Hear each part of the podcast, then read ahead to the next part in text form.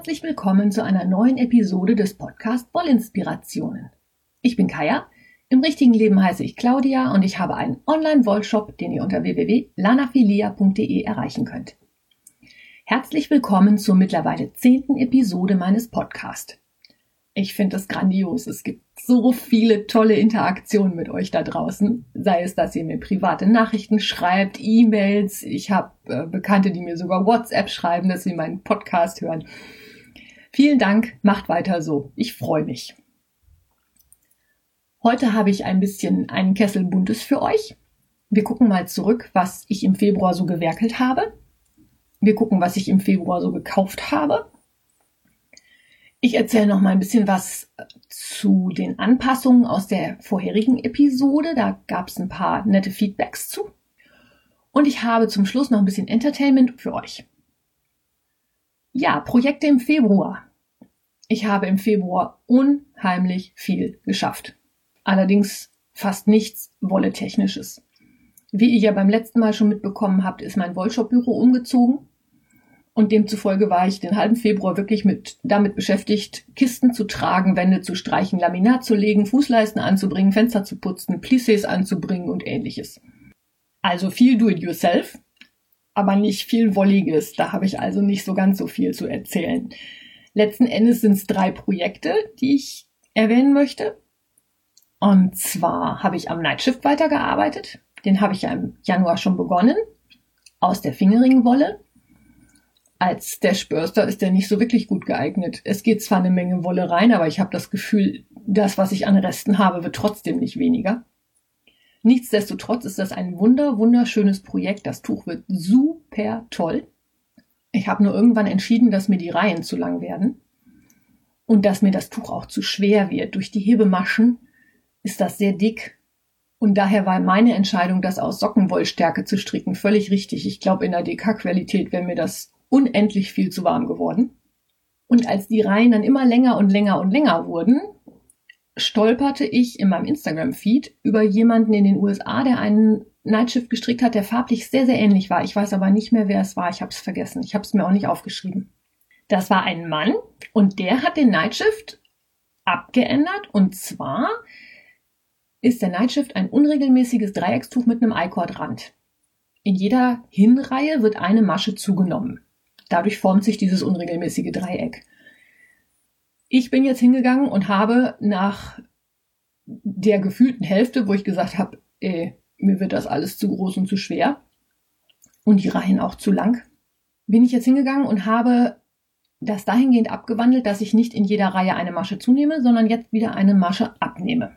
Das hat zur Folge, dass der Nightshift jetzt ein symmetrisches Dreieckstuch wird die mag ich von der Trageweise her sowieso lieber, weil man die sich so schön über den Rücken runterhängen lassen kann. Man hat dann die lange Spitze unten bis zum Po reichen und kann sich die Flügel quasi nochmal über die Arme hängen. Und so in der Form wird der Nightshift jetzt auch werden. Farblich gefällt er mir immer noch total super. Es macht immer voll Spaß, wenn zehn Reihen rum sind, dass man sich dann mal das Tuch anguckt und denkt, welche Farbe hast du jetzt lange nicht gehabt? Welche Farbe könnte da jetzt zu passen? Wie ist da jetzt der Kontrast? Also es ist ein ganz spannendes Projekt und ich hoffe, dass ich den jetzt im März dann irgendwann auch beendet bekomme. Dann habe ich ein Projekt fertiggestellt und zwar den Iridium Sweater. Der Iridium Sweater ist ein Muster von Lisa Matsch von NBK Knitting. Den habe ich schon mal gestrickt, dabei bin ich also Wiederholungstäter und zwar habe ich den begonnen im November im Rahmen des Nani Swemo. Nani Swemo ist eine englische Abkürzung, die steht für National Knitting Sweater Month. Da gab es eine Gruppe oder gibt es eine Gruppe bei Revelry dazu. Und da geht es einfach darum, in Anlehnung auch an diesen NaRimo, dann den National Writing Month im November. Also in Anlehnung daran soll das Ziel sein, einen Pullover zu stricken und zwar in einem Monat. Und dafür haben die sich den November ausgesucht. Das heißt, ich habe mich Anfang November hingesetzt, meinen Wollmeise Lace genommen und meinen neuen Iridium angeschlagen. Wollmeise Lace ist ein bisschen dünner als Sockenwollstärke, ist für mich ein ideales Oberteil, dicke Qualität, weil alles über Sockenwolle wird mir einfach zu warm und zu dick. Die Farbe ist Delfin, Das ist so ein Blau-Grau, das sich ganz harmonisch in mein übliches Farbspektrum von Braun, Orange, Grün, Naturfarben einfügt. Das klappt ja nicht, längst nicht mit jedem Blau. Blau ist für mich eine ganz schwierige Farbe, weil Blau meistens zu kalt ist. Das kann ich oft nicht tragen. Und ich habe auch nicht mehr viel Blau in meiner Garderobe. Und deswegen fand ich die Idee mit dem Delfin sehr schön, damit ich einfach auch mal was Blaues habe. Ich habe also am 1. November mit diesem Iridium angefangen. Das ist ein Rachlan von oben. Man strickt also erstmal kraus rechts einen Kragen. Anschließend über die Rachlan-Zunahmen die Ärmel und den Körper. Der Iridium hat jetzt kein großartiges Muster, der ist glatt rechts gestrickt, enthält aber vorne auf der Vorderseite so einen kleinen Streifen in Kraus rechts, dadurch wirkt er ganz interessant und durch die schöne Delfinfärbung kommt das auch sehr gut raus. Gefällt mir also sehr gut. Ich habe also am 1. November angeschlagen. Nach einer Woche sagte meine Schwester dann, ähm, du sollst den Pullover in einem Monat fertigstellen, nicht in zehn Tagen. Ich hatte nämlich den Körper schon fast fertig. Aber wie das bei mir dann oft so ist, habe ich dann an diesem Projekt die Lust verloren. Ich konnte dieses Blau nicht mehr sehen, ich konnte kein glatt rechts mehr sehen, ich hatte schlicht und einfach keine Lust mehr. Was zur Folge hatte, dass dieses Projekt ein paar Wochen in der Ecke gelegen hat und ich dann im Januar im Zuge des äh, UFO-Aufräumens, was überall irgendwie angesagt war im Internet, mir zum Ziel gesetzt habe, wenigstens einen Ärmel fertig zu stricken. Das hat geklappt. Und für Februar dann bitte den zweiten Ärmel. Da ich auch in Dülmen beim Stricktreffen war, hat das sehr gut funktioniert, weil so Ärmel in glatt rechts immer in die Runde mit so ein paar Abnahmen zwischendrin sind für mich jedenfalls durchaus stricktrefftauglich. Und nachdem der zweite Ärmel dann also wirklich so 15 Zentimeter vor dem Ende war, habe ich mich letztes Wochenende hingesetzt und habe ihn endlich fertig gemacht. Ich muss jetzt noch die Fäden vernähen, mein allerliebstes Lieblingsspiel. Dann werde ich diesen Pullover waschen, dann gibt's Bilder und dann gibt's auch einen Blogbeitrag dazu. Dann könnt ihr euch das mal in aller Ruhe angucken. Gebt mir da noch ein paar Tage. Ich erzähle euch nachher auch noch, warum es noch ein bisschen braucht. Und mein drittes Projekt ist ein geheim, geheim, geheim Projekt. Da habe ich euch in den letzten Episoden zwischendrin schon mal was erzählt. Da kann und mag ich leider noch nichts zu erzählen. Das wird sich im Laufe des Sommers rausstellen. Da bin ich total gespannt drauf, wie euch das gefällt. Und da freue ich mich schon drauf. Und ja, mehr darf ich da jetzt leider nicht zu sagen. Ist halt einfach manchmal so. Dann gucken wir mal, was ich so im Februar gekauft habe.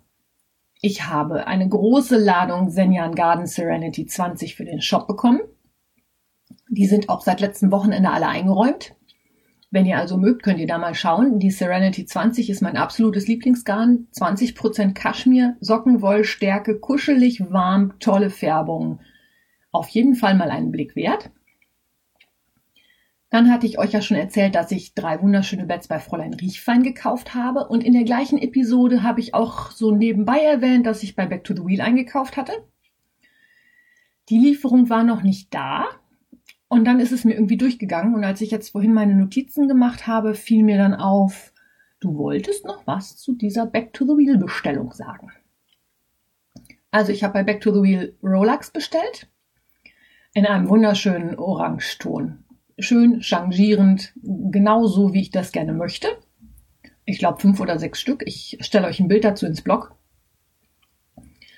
Und 25 Gramm handgefärbte Tusserseide in Herbstfarben. Davon drei Stück in unterschiedlichen Färbungen. Bin schon total gespannt aufs Verspinnen. Sieht auch wunderschön aus. Ich habe es nur jetzt mal wieder im Büro liegen gelassen, dass ich da jetzt auch wieder erstmal nicht drankomme.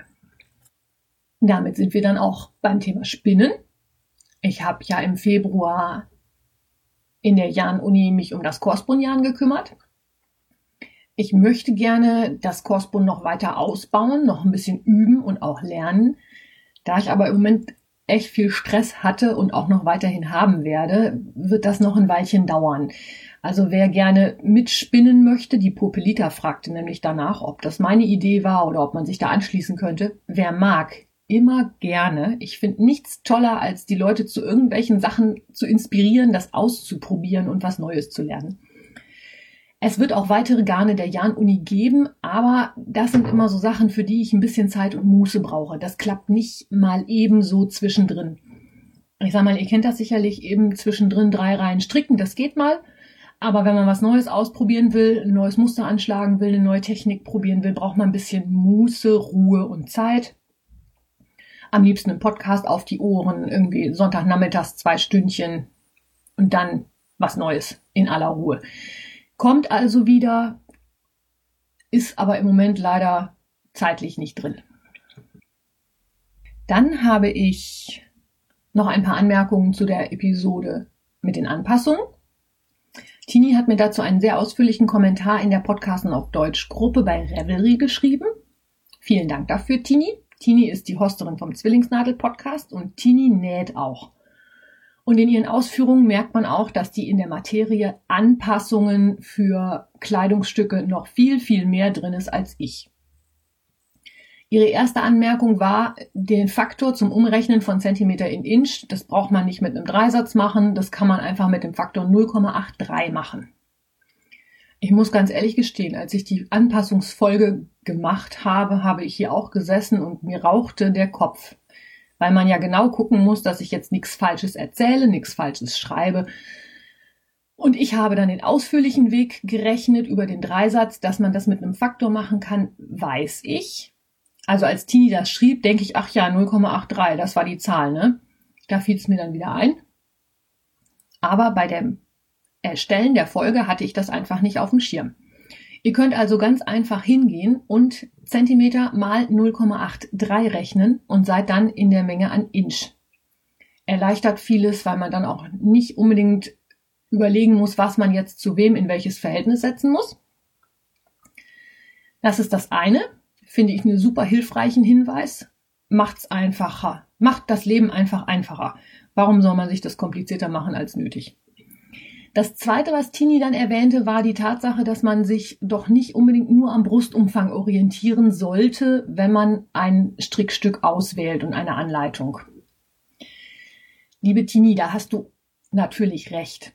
Es macht keinen Sinn, wenn jemand zum Beispiel ein D-Körbchen im BH trägt, aber ansonsten ein schmaler Mensch ist. Da kann es natürlich schnell passieren, dass der Pullover zwar an der Brust passt, aber an allen anderen Stellen zu weit ist. Ich hätte vielleicht in meiner letzten Episode mit den Anpassungsproblemen erwähnen sollen, dass ich jetzt erstmal dahingehend das beschreibe, wie jemand, der ein völliger Anfänger ist, von einer Maschenprobe und einer Anleitung auf die richtige Größe kommt. Anpassungen bezüglich Ärmellängen, Taillenweiten, Hüftweiten, Schulterweiten, alle solche Sachen, auch Musteranpassungen, dazu wollte ich nochmal eine gesonderte Episode machen. Habe ich nicht dabei gesagt, kam daher wahrscheinlich ein bisschen missverständlich rüber. Ist noch geplant. Und wenn ihr dazu Fragen habt, dürft ihr mich gerne anschreiben. Die E-Mail-Adresse ist kaya.wollinspirationen.de. Wenn ihr also wissen wollt, wie ihr bei einer bestimmten Anleitung welches Problem lösen könnt und meint, ich sollte mich, mir das mal anschauen oder da mal drüber sprechen, weil das ein Problem ist, was vielleicht andere auch haben, dürft ihr euch gerne bei mir melden. Ich freue mich drauf und dann schauen wir mal, wie wir das so im Podcast besprechen können. Damit kommen wir auch schon ein wenig in Richtung Ende dieser Episode. Wie gesagt, ich habe leider nicht so viel wolligen Inhalt dieses Mal für euch. Ich hoffe, dass sich das in der nächsten Zeit bald wieder ändert. Ich habe dann auch wieder mehr Zeit. Ich habe aber jetzt zum Ende noch ein paar Entertainment-Tipps für euch. Und zwar möchte ich euch noch ein paar Bücher und auch einen Podcast ans Herz legen.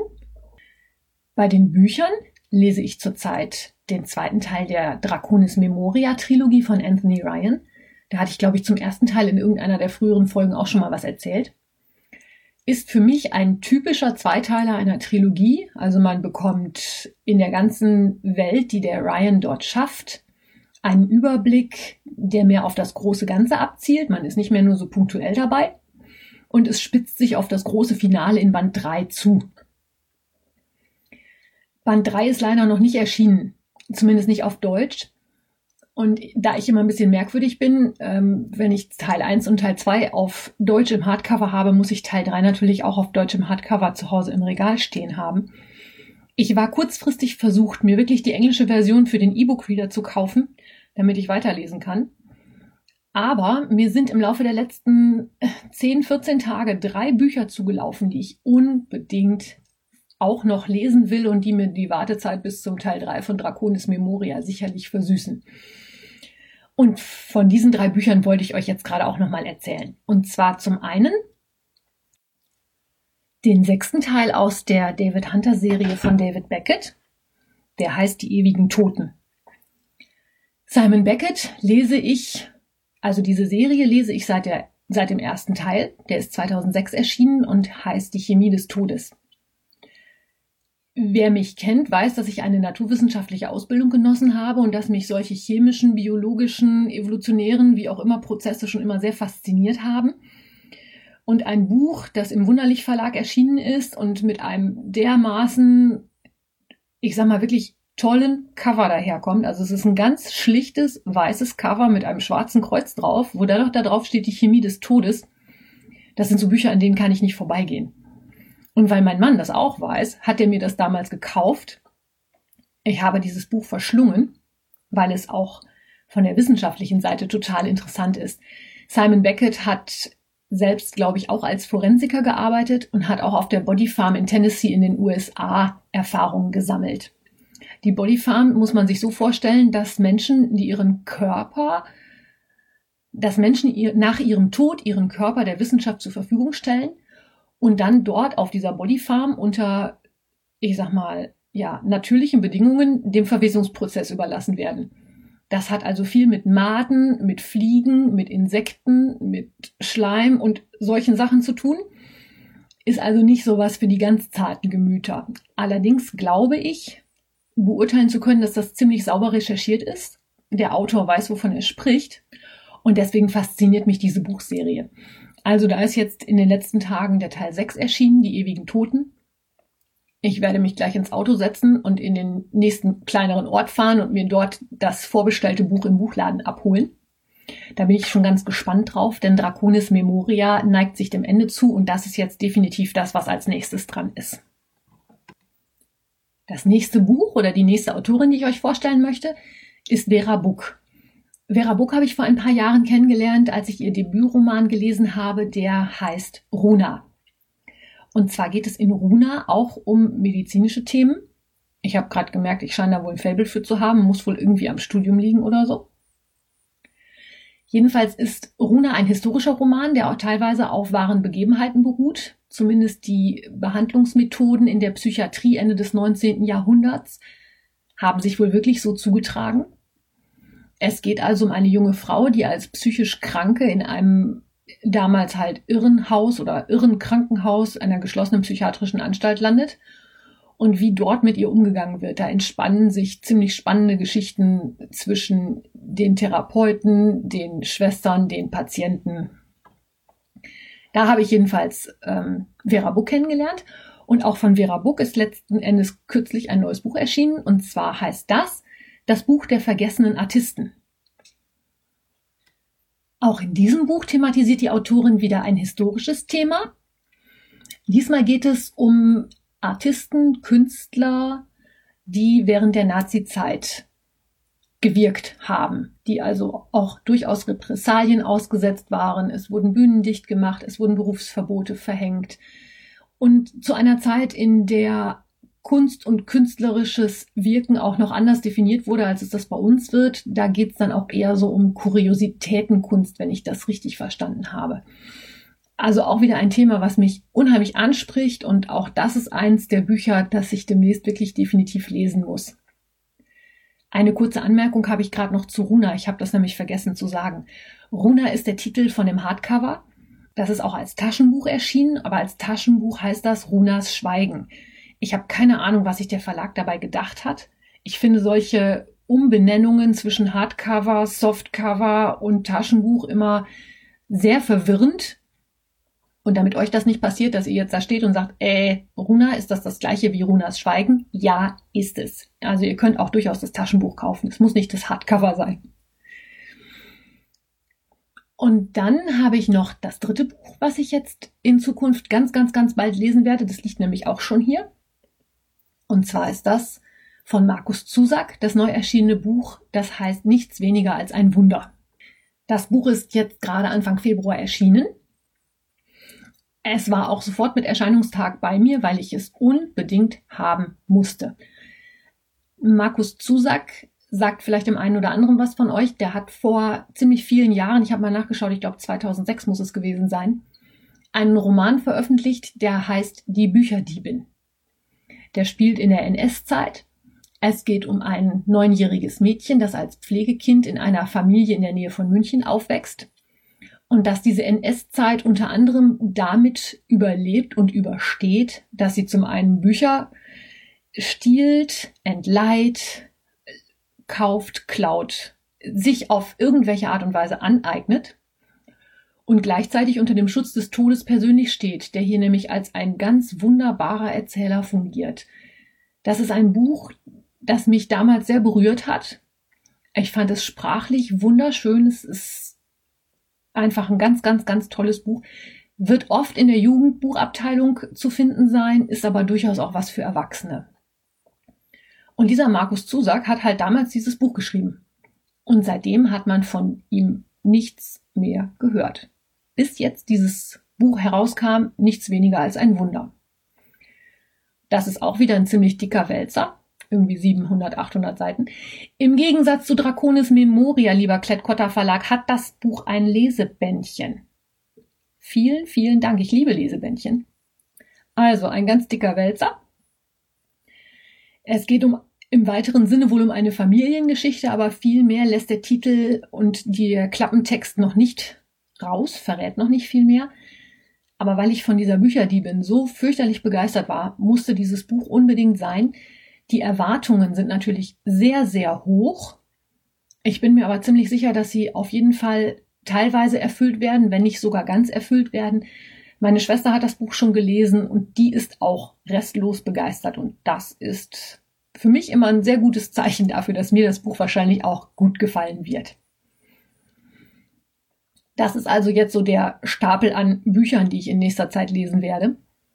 Da habe ich ja nun einiges vor. Stricken wollte ich ja auch noch mal wieder demnächst, aber ich muss ja dann nicht mehr umziehen. Ich bin ja mit dem Renovieren dann fertig. Was mir das Renovieren noch fürchterlich versüßt hat, und damit sind wir eigentlich schon bei der letzten Empfehlung des heutigen Podcasts angekommen, ist halt ein Podcast. Es hat fürchterlich viel Spaß gemacht, zu streichen, Laminat zu verlegen oder sonst irgendwie rum zu renovieren und gleichzeitig einen Podcast auf den Ohren zu haben. Ich weiß gar nicht, wie ich früher ohne leben konnte. Ich meine, Hörbücher höre ich ja schon immer mal, aber ich finde Podcast ist einfach noch mal ja, ist einfach noch mal näher dran, finde ich. Ist ähm, ich habe das Gefühl, dass äh, die Kommunikation beim Podcast zwischen dem Podcast-Hoster und seinen Hörern natürlich viel, viel enger ist, als wenn dir jemand einfach nur ein Hörbuch vorliest. Der liest dir das vor und du hörst dir das an und das war's dann. Bei Podcasts gibt es auch immer so ein bisschen diese Interaktion zwischen Hörern und Hostern. Und das finde ich total spannend. Das ist ja auch eins der Dinge, die mir am Podcasten sehr viel Spaß macht. Also, lange Rede, kurzer Sinn. Ich habe während der Renovierzeit auch einen Podcast oder mehrere gehört, aber ich möchte euch noch mal einen ans Herz legen. Die Empfehlung kam von der Steffi vom Frickelcast. Die hat ihn aber auch von irgendjemandem empfohlen bekommen. Und zwar geht es auch wieder um einen englischsprachigen Podcast. Ich weiß, es gibt auch deutsche Podcasts und ich weiß, es gibt auch Menschen, die keinen englischen Podcast hören möchten oder können. Sorry, in dieser, an diesem Punkt. Ich hoffe, ich kann euch demnächst auch wieder ein paar Deutsche empfehlen. Ich habe da so einiges auf der Liste, aber ich muss auch mal hören, sonst komme ich überhaupt nicht mehr nach. Also, nochmal lange Rede, kurzer Sinn. Es geht um den Podcast This Podcast Will Kill You. Das sind zwei Epidemiologinnen aus Australien, die heißen lustigerweise beide Aaron die sich in jeder Episode über eine Infektionskrankheit unterhalten. Ich habe schon vorhin gesagt, ich glaube, diesen medizinisch-naturwissenschaftlichen Hintergrund, den werde ich wohl nie so ganz loswerden. Bisschen makaber und ein bisschen morbid scheint das auch zu sein. Jedenfalls habe ich an diesem Podcast unheimlich viel Spaß gehabt. Es gibt Folgen über die Pest. Es gibt eine Folge über die Pocken. Ich habe mir angehört. Es kommt jetzt demnächst die Folge über HIV.